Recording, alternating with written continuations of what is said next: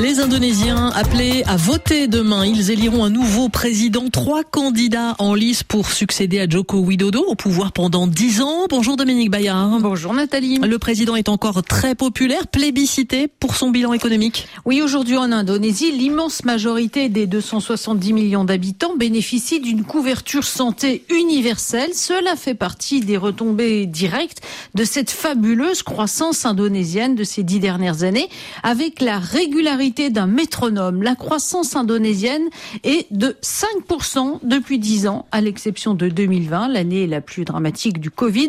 En 2014, le PIB par habitant était de 3200 dollars.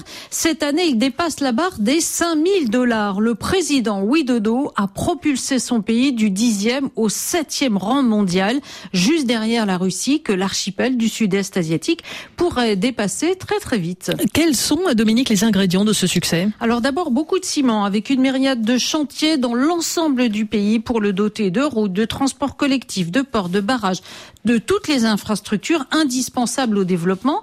Ensuite, des fabuleuses réserves minières destinées à l'exportation que Joko Widodo a su valoriser en tenant la dragée haute aux compagnies étrangères. La transformation étant beaucoup plus rémunératrice que l'exportation à l'état brut, le président a imposé un embargo sur le minerai nickel à tous ceux qui refusaient d'investir dans la transformation locale. Un message reçu 5 sur 5 par les Chinois, les Sud-Coréens, entre autres. Ils ont très vite répondu à ces exigences. D'où l'essor rapide de la filière Oui, entre 2013 et 2022, les revenus d'exportation du métal rouge ont bondi de 1 à 22 milliards de dollars. On est à 30 milliards euh, de dollars aujourd'hui. L'Indonésie a aussi bénéficié de l'envolée des cours du nickel, galvanisé par la transition énergétique. Euh, ce métal est indispensable dans la batterie électrique et l'Indonésie le premier producteur mondial de nickel, veut aussi devenir un acteur euh, de cette filière. Le protectionnisme décomplexé euh, de Widodo a été dénoncé par l'Organisation mondiale du commerce sans vraiment gêner le président. Il applique la même recette à l'exploitation de la bauxite. Et ce modèle est durable?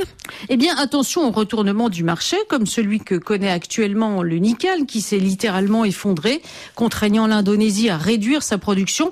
L'autre bémol, c'est la faiblesse des emplois dans cette croissance portée par les matières premières minières et agricoles comme euh, l'huile de palme. Jusqu'à maintenant, les capitaux étrangers ont afflué surtout pour arroser le secteur minier et l'État n'a pas pris le relais en privilégiant une gestion prudente des finances publiques avec un déficit contenu. Joko Widodo s'est privé des moyens de doper les investissements et la consommation et donc de dépasser les 5% de croissance. C'est le défi que devra relever son successeur.